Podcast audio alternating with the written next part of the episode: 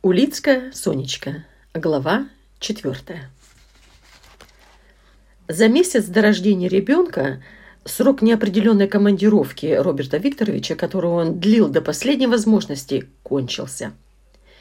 И он получил предписание немедленно вернуться в башкирское село Давлеканово, где и надлежало ему дотягивать ссылку в надежде на будущее – которое все еще представлялось Сонечке прекрасным и в чем сильно сомневался Роберт Викторович. И отец, и совсем разболевшаяся легкими мать Сони уговорили ее остаться в городе, хоть до родов. Но Сонечка твердо решила ехать вместе с мужем. Да и сам Роберт Викторович не хотел разделяться с женой.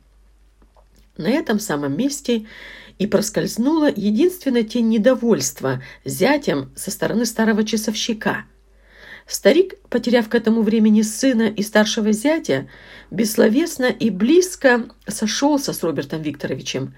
Различие в их социальном уровне теперь, в перевернутом мире, оказалось не то чтобы несущественным, а скорее выявляло все мнимые преимущества интеллигента перед пролетарием. Что же касалось всего прочего, подводная часть культурного айсберга была у них единой. Семья собирала Соню сутки. Столько времени отвели Роберту Викторовичу для окончания всех его дел. Мать, роняя желтые слезы, стремительно подрубала пеленки, тонко заветной иглой нежно обметывала распашонки, выкранные из собственной старой рубахи. Старшая сестра Сони, недавно потерявшая на фронте мужа, вязала из красной шерсти маленькие носочки, глядя перед собой неподвижными глазами.